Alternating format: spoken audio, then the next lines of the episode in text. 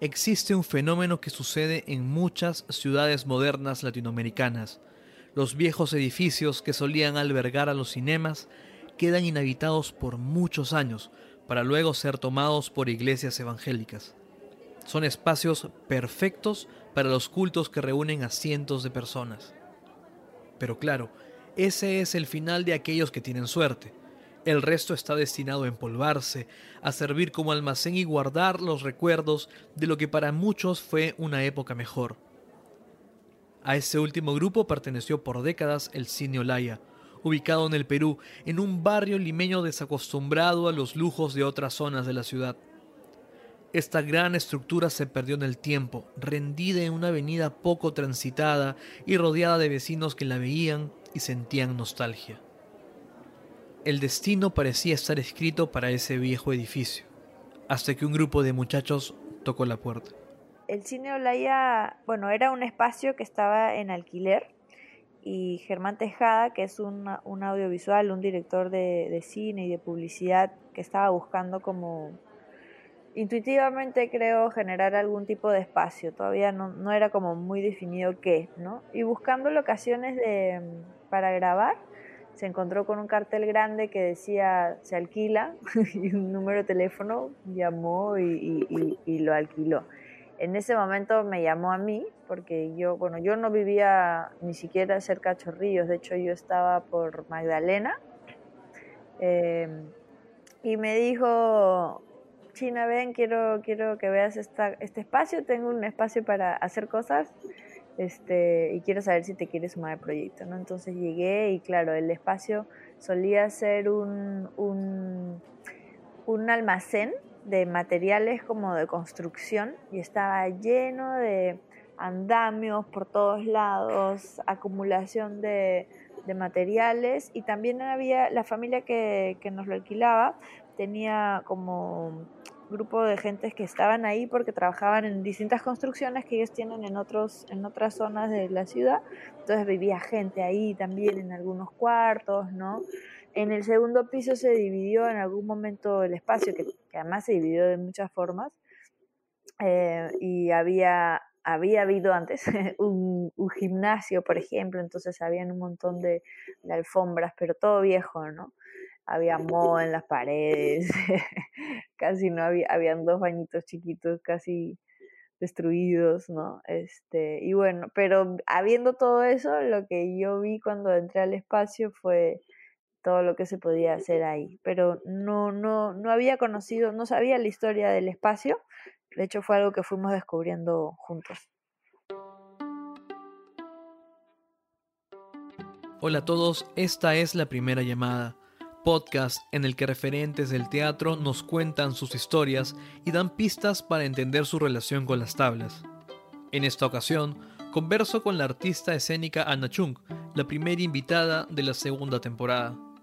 Será a través de su historia que nos aproximaremos a la gestión cultural, un quehacer que en cualquier parte del mundo termina consistiendo en sortear los baches burocráticos hasta poder sacar adelante los proyectos que más nos interesan. Solo así se podrá entender la génesis del Centro Cultural Sinolaya, un espacio que cambió el rostro al distrito limeño de Chorrillos, un espacio que terminó por descentralizar las artes y llevarlas a un lugar poco acostumbrado a disfrutarlas, un espacio que, hoy por hoy, solo existe virtualmente. Pero ya llegaremos a eso. Por lo pronto, que Ana Chung nos cuente un poco más de... La historia del cine Olaya eh, fue construida más o menos a los finales de los 40 y, y, empezando los años 50, más o menos. No tenemos exactamente la fecha en la que se fundó, digamos, porque no hay un papel, hemos buscado por todos lados, que pueda darnos más información. Pero se construyó un cine, eh, es Art Deco, así súper grande de, con, sí, pues hay mucha gente que lo relaciona con, con, Miami o con un montón de otras estructuras así medias de playa, ¿no? Y, y, este espacio era un cine tal como tal, ¿no? Con una mezanina y una platea principal y fue por muchos años un punto de encuentro icónico para los eh, chorrillanos, ¿no? Hay mucha gente pasada y nos fue dando data cuando se acercaban y volvían a ver el espacio abierto y nos decían, wow, puedo entrar. Y nos decía, hoy aquí yo vi, no sé, el hombre elefante, aquí yo vi Bambi, aquí. Y se acordaban de un montón de, películas, ¿no? Sabemos que por la, por, en el año, creemos que entre el 83 y el 85, más o menos, es que se cierra eh, eh, oficialmente el cine como cine y ya se, se, queda como un local, ¿no? Entonces ahí pasó a ser primero una imprenta, parece que era una imprenta de afiches de cine, de películas justamente, pero luego em, fue almacén, eh, se dividió en varias partes y había en el segundo piso un gimnasio, también había en cabinas de internet, ¿no? Y así fue como mutando por distintas, distintas... Em, ¿cómo se dice?, actividades que pasaban ahí, pero fue rotando y ya cuando lo cogimos era un almacén, ¿no? Digamos que ningún proyecto era, tan, era tanto de usar el espacio como, como lo que era antes, sino siempre fue más como un hangar, ¿no? Conseguir el espacio fue sorpresivamente fácil. Es verdad que hubo una puja por él porque una iglesia evangélica estaba interesada en alquilarlo, pero los dueños tuvieron una mirada distinta a la de cualquier arrendatario. No importaba que este grupo de muchachos pagara menos, porque el proyecto cultural que esbozaban parecía ser más fecundo que una iglesia más. Cuando supieron que el edificio les sería alquilado, se sorprendieron. Les pareció algo de otro mundo que unos empresarios que no se dedicaban al arte les dieran una oportunidad. Siempre fueron afines al proyecto, de hecho nos apoyaron mucho muchas veces que, bueno, tener un espacio así genera, no es tan fácil de sostener económicamente y cuando nos hemos demorado un poquito nos han hecho el aguante y nos han dicho chicos sigan, continúen, ¿no? Nos han apoyado siempre y, creo que, bueno, ahí empezó una bonita relación. Cuando el proyecto empezó en el 2017, ninguno de los integrantes de lo que luego sería el Centro Cultural Cine Olaya tenía una idea concreta de qué era lo que buscaban. Sí sabían, por ejemplo, que querían llevar la cultura a otras partes de la ciudad, pero fue solo cuando empezaron a trabajar in situ que se dieron cuenta del gran potencial que significaba estar en Chorrillos, un distrito que solía ser el balneario de la clase alta limeña y que con el paso del tiempo empezó a perder el brillo.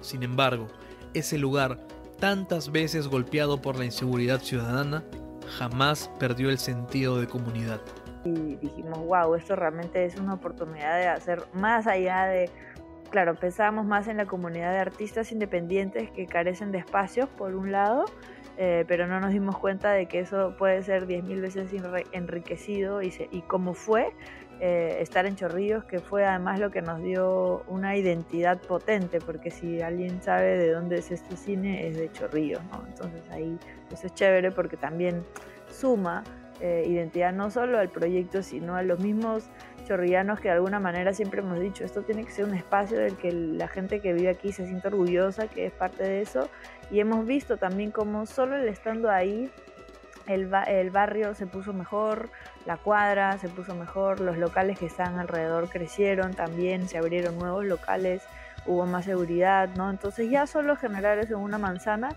eh, en unos pequeños años nos dimos cuenta de qué tan potente podía ser, ¿no? Y incluso uno de los estímulos que ganamos el año pasado ha sido dirigido a generar un proyecto con los chicos del barrio, ¿no?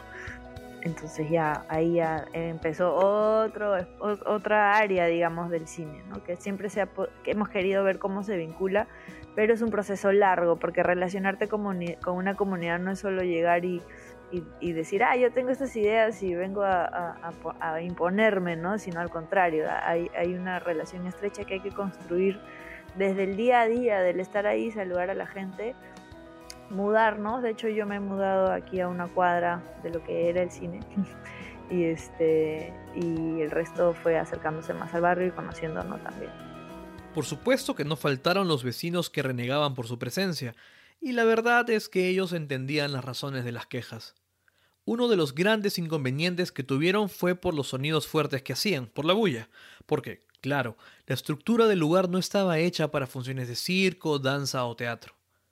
El cine Olaya, tal como lo encontraron, era un lugar casi abandonado, pero poco a poco empezaron a subsanar los huecos en el techo y otros asuntos logísticos para tener una mejor relación con los vecinos, su entorno más inmediato.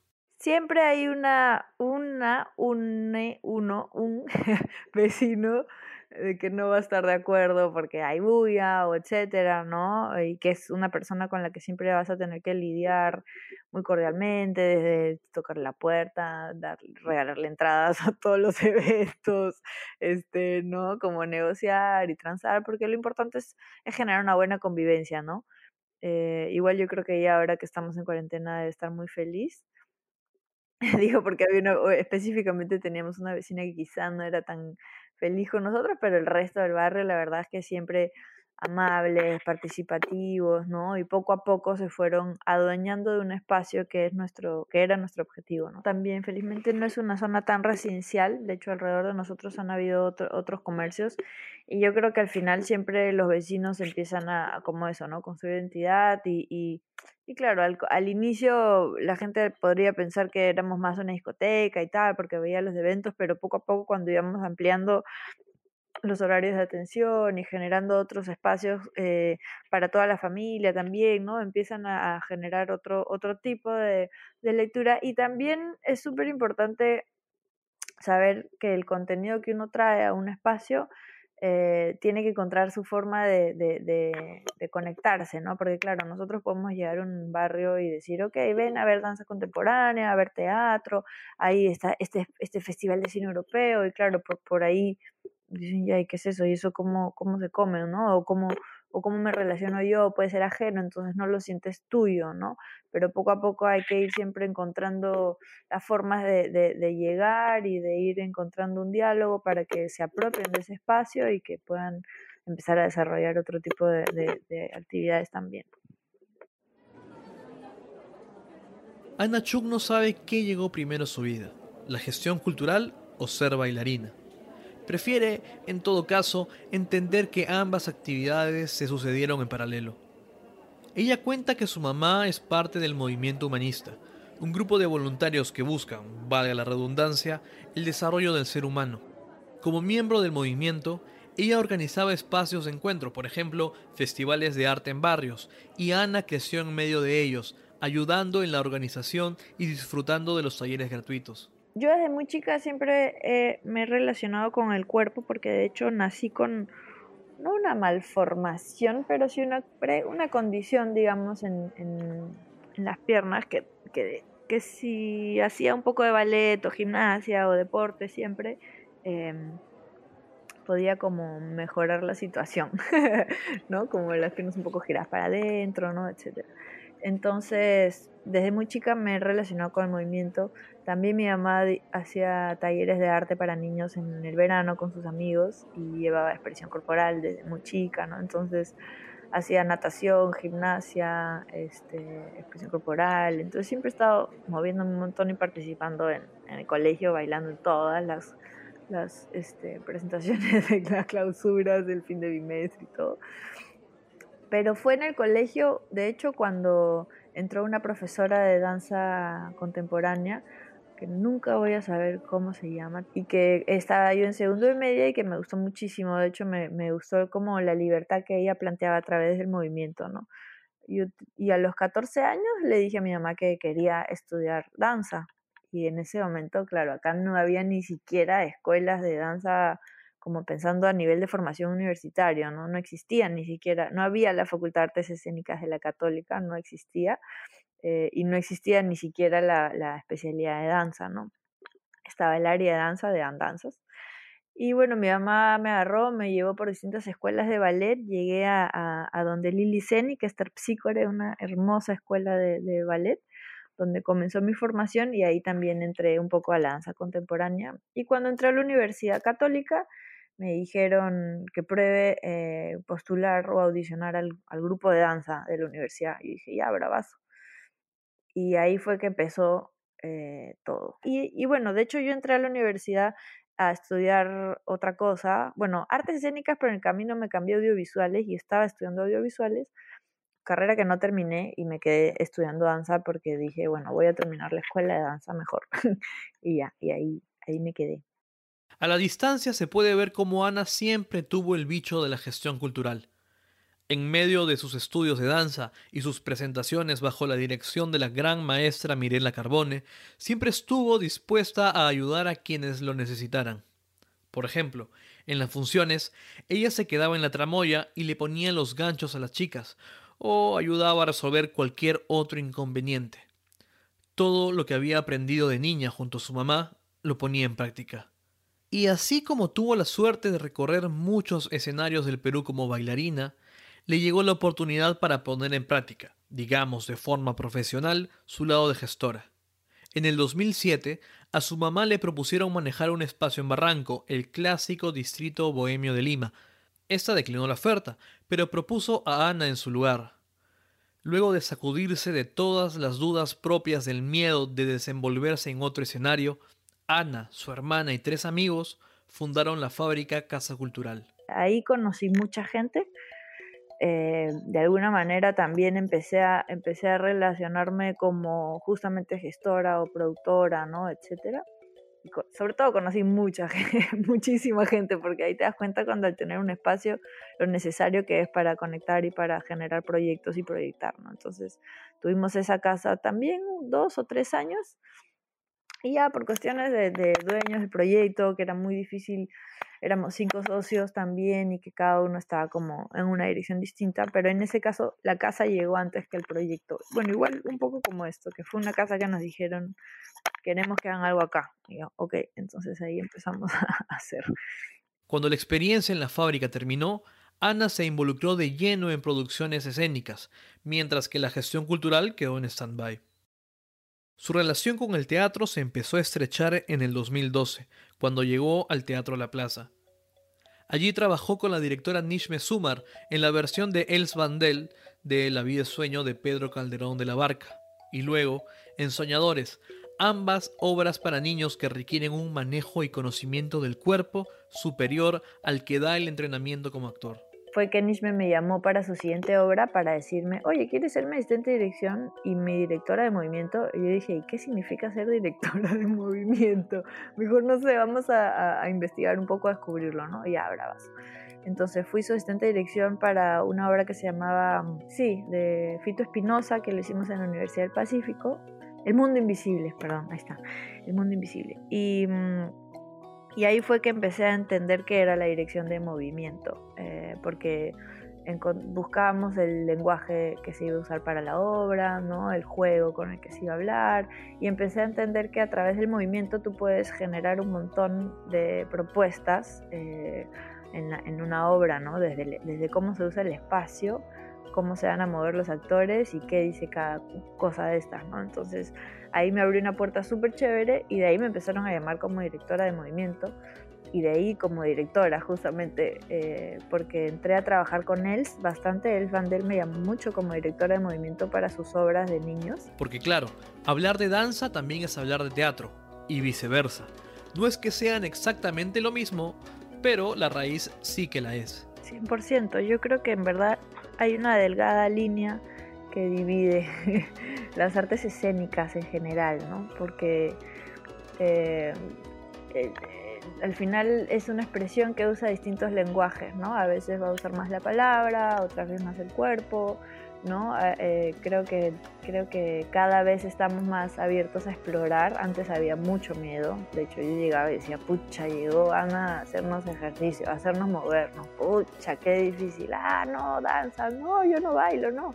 Y es como, bueno, nada que ver, si lo haces todo el tiempo, ¿no? Estamos todo el tiempo moviéndonos, bailando, el cuerpo es parte de la escena, entonces, y de hecho aquí, bueno, nuestro teatro también viene de muchos años este, luchando eh, eh, por las carencias que significa hacer teatro aquí y poco a poco se ha ido como sumando a, a tener más investigación o más buscar otros lenguajes porque se ha podido empezar a permitir por el crecimiento del teatro y empezar a empaparse de otras cosas, ¿no? Pero hasta un concierto es una puesta en escena eh, donde el lenguaje es la música y hay otro tipo de expresiones y también hay movimiento y también hay interpretación, ¿no? Entonces ahí hay como, mm, sí, los lenguajes que se mezclan y que, y que conviven y que, y que están ahí, pero sí, yo, yo no, no, no logro encontrar muchas diferencias.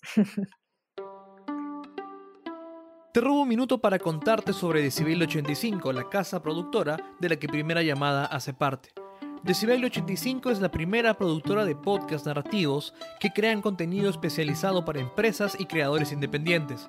Si eres un emprendedor o empresario y quieres contar la historia de tu empresa o el crecimiento de tu proyecto, Decibelio 85 es el equipo a quienes debes contactar. Los encuentras en su web www.decibelio85.la, 85 con número, o en Instagram o en LinkedIn como Decibelio85. Ahora sí, volvamos con el episodio. Es el 2020 y el Centro Cultural Cine Olaya ha dejado de operar físicamente en Chorrillos. La vieja estructura ahora la ocupa una empresa que la utiliza como un estudio de grabación. Si la salud de las iniciativas independientes siempre pende de un hilo, la crisis del coronavirus significó un empujón hacia el vacío. Pero no todo es negativo. La presencia del COVID-19 también hizo evidente que es necesario explorar el camino de la virtualidad. Es en la nube donde ahora resiste el Centro Cultural Cine Olaya tenemos un festival interactivo que está todos los meses y está creciendo súper bonito, eh, porque sabemos que es una, una, plataforma que ha llegado, bueno, se ha visibilizado, que existe ahora eh, y que ha venido para quedarse. Pero también como asociación eh, esperamos obviamente que un poco más adelante, cuando seas sano para todos y no pongamos en riesgo la vida de nadie, poder encontrar nuevos espacios y nuevas plataformas para encontrarnos. Entonces, como asociación, que ya tenemos un peso, eh, un equipo humano por sobre todas las cosas y una red de artistas, podemos, podemos seguir trabajando, generando los mismos festivales, eh, la cevichada salseable, que ahorita es virtual, por ahí que después va a ser en la playa, con una pantalla gigante y no sé, con el distanciamiento que se necesite o estamos ahí justamente para dibujar nuevas formas de generar eh, encuentros y propuestas artísticas, ¿no? Entonces quizás será a través de las ventanas de los balcones de todo un edificio o poner una pantalla gigante en un cerro, no sé, que, eh, creemos que de, todavía tenemos eh, mucho trabajo que hacer eh, para seguir siendo una plataforma de exhibición, de encuentro, donde nuestra cultura siga creciendo y necesita espacios para desarrollarse, ¿no? Entonces, y bueno, y, también en diálogo con distintos centros culturales que van a poder recibir nuestros, nuestros proyectos también. Es curioso cómo la gestión cultural prepara a las personas para los peores escenarios los vuelve más fuertes y los entrena para encontrar formas para siempre salir adelante. Cuando el Centro Cultural Cine Olaya tuvo que dejar su espacio físico, sus miembros se sintieron golpeados, pero jamás perdieron las ganas de seguir adelante con el proyecto. Si habían sorteado tantos problemas, ¿por qué detenerse ahora? El camino que el Centro Cultural Cine Olaya debió transitar para llegar a hacerse un nombre fue muy difícil. Siempre tuvieron claro que lo mejor que podían hacer era formalizarse, y sí que les resultó, aunque se demoraron bastante. De hecho, fue solo cuando el Ministerio de Cultura los reconoció como punto de cultura y empezó a asignarles estímulos económicos que la Municipalidad de Chorrillos por fin les hizo caso.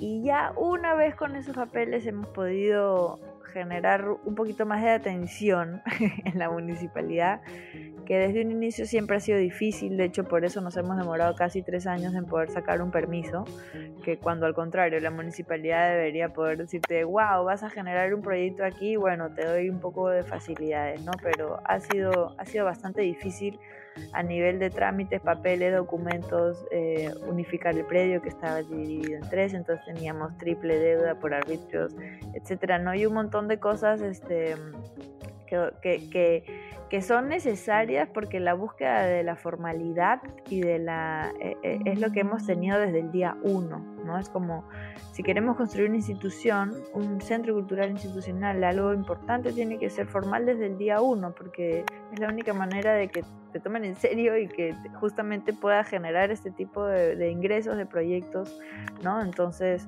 hacia ahí fuimos. No fue fácil con la, la, municipalidad. De hecho, el último alcalde que entró sí fue bastante, bastante cooperador con nosotros. De hecho, la primera vez que fuimos a hablar con él, salimos saltando en un pie porque no podíamos creer que, de hecho, sabía quiénes éramos, qué hacíamos y nos felicitó. Después volvimos y sabía que nos habíamos ganado un premio y nos dijo felicitaciones. Entonces, fue súper chévere y a través de él pudimos como acelerar un poco el camino y, lograr la licencia que nos llegó en marzo del 2020, junto, con, junto con la pandemia.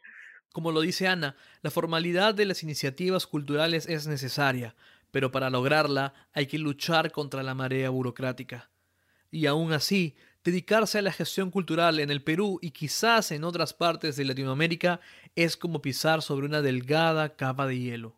Sí, o sea, es frágil porque hemos visibilizado que ahorita estamos, hemos estado todo el tiempo pisando sobre una capa de hielo muy delgada, ¿no? Eh, y es frágil porque justamente no tenemos bases eh, a nivel Estado, a nivel organización, a nivel sindicatos, a nivel de nada, ¿no? Y lo bueno es que ahora se están cambiando, se están, pasando cosas, se está organizando la gente, están empezando a darse cuenta de que si no eres formal nadie te va a ver y eso está bien, porque no podemos, si queremos que la gente de nuevo nos tome en serio, tienes que hacer las cosas bien desde un inicio, ¿no? Entonces, es más, es ahora obviamente es mucho más fácil, perdón, mucho más difícil porque justamente es, es, muy de estar solos, de luchar eh, contra corriente todo el tiempo, ¿no? Pero creo que es poder ver que somos tantos y que podemos trabajar juntos para crear mejores espacios y más sólidos, ¿no? También. Pero finalmente,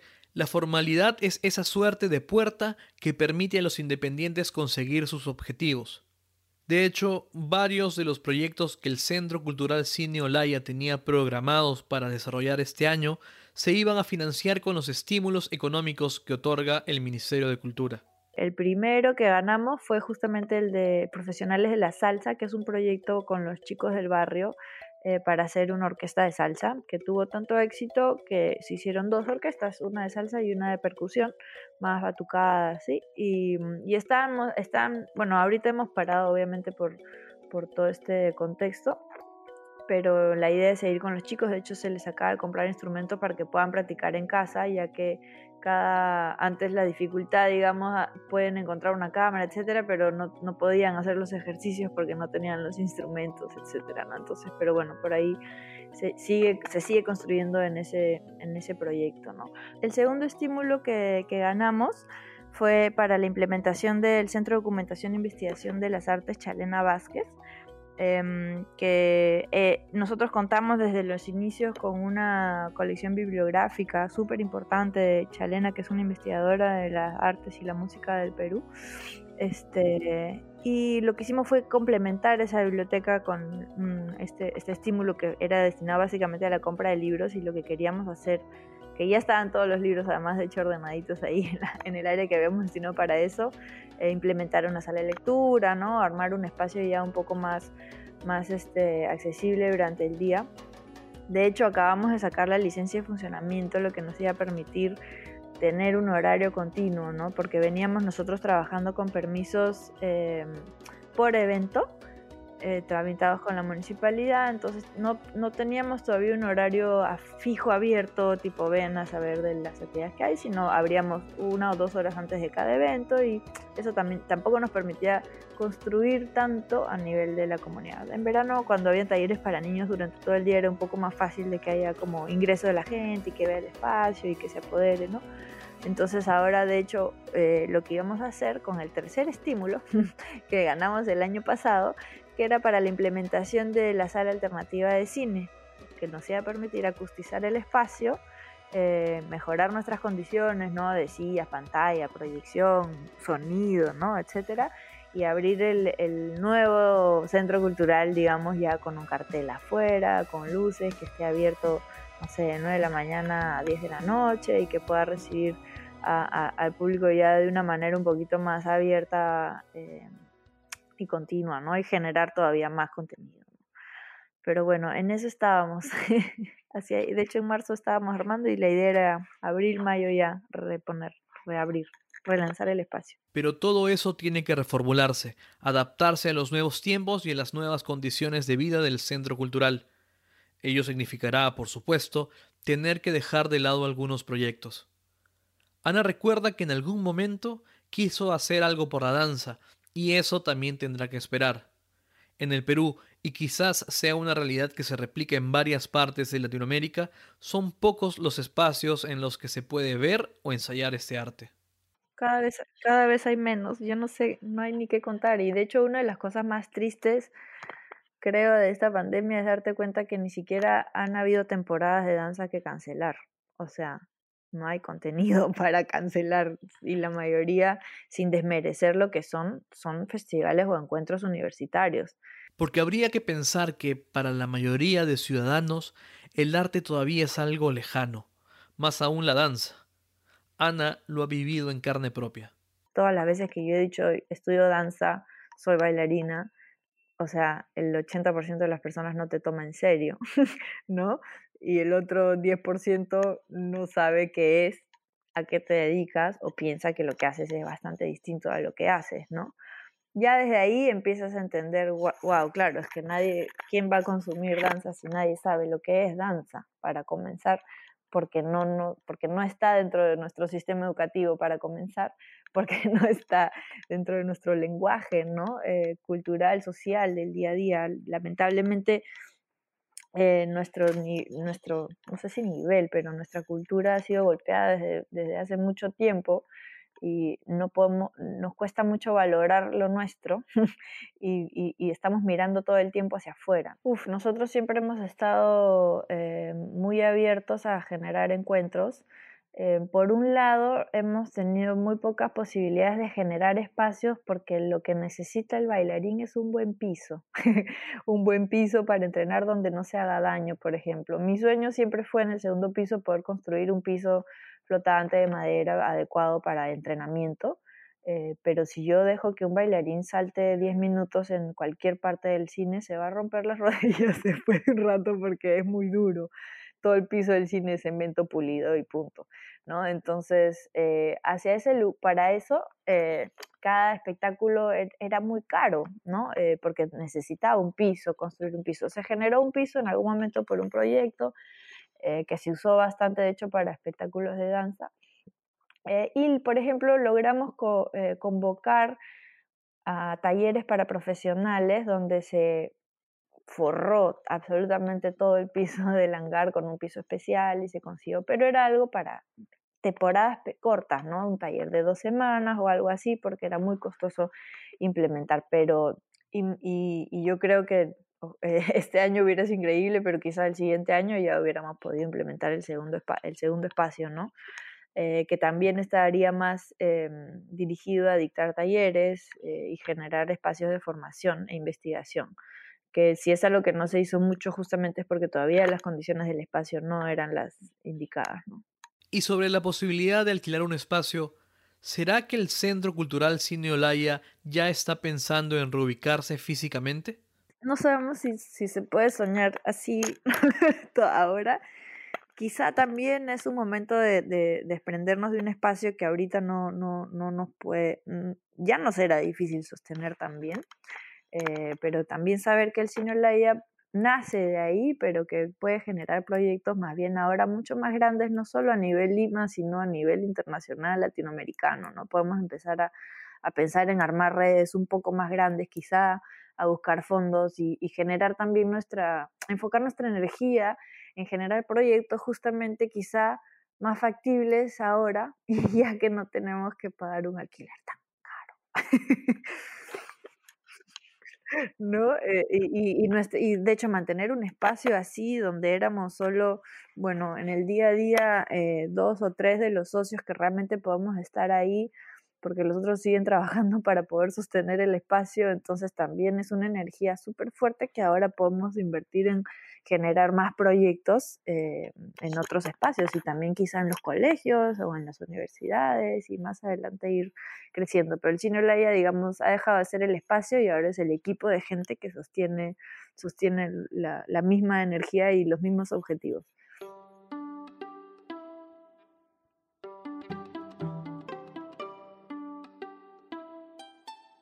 Primera llamada es una producción de Decibelio 85. Este episodio fue producido y guionizado por mí. El guion fue editado por Mariela Cardoso y coeditado por Fabricio Serna. El arte del episodio fue diseñado por Milagros Bejarano. Las piezas de contenido para redes sociales fueron generadas por Gabriela Arraga, mientras que la asistencia en la transcripción estuvo a cargo de Daniela Serna. Gracias por escucharnos.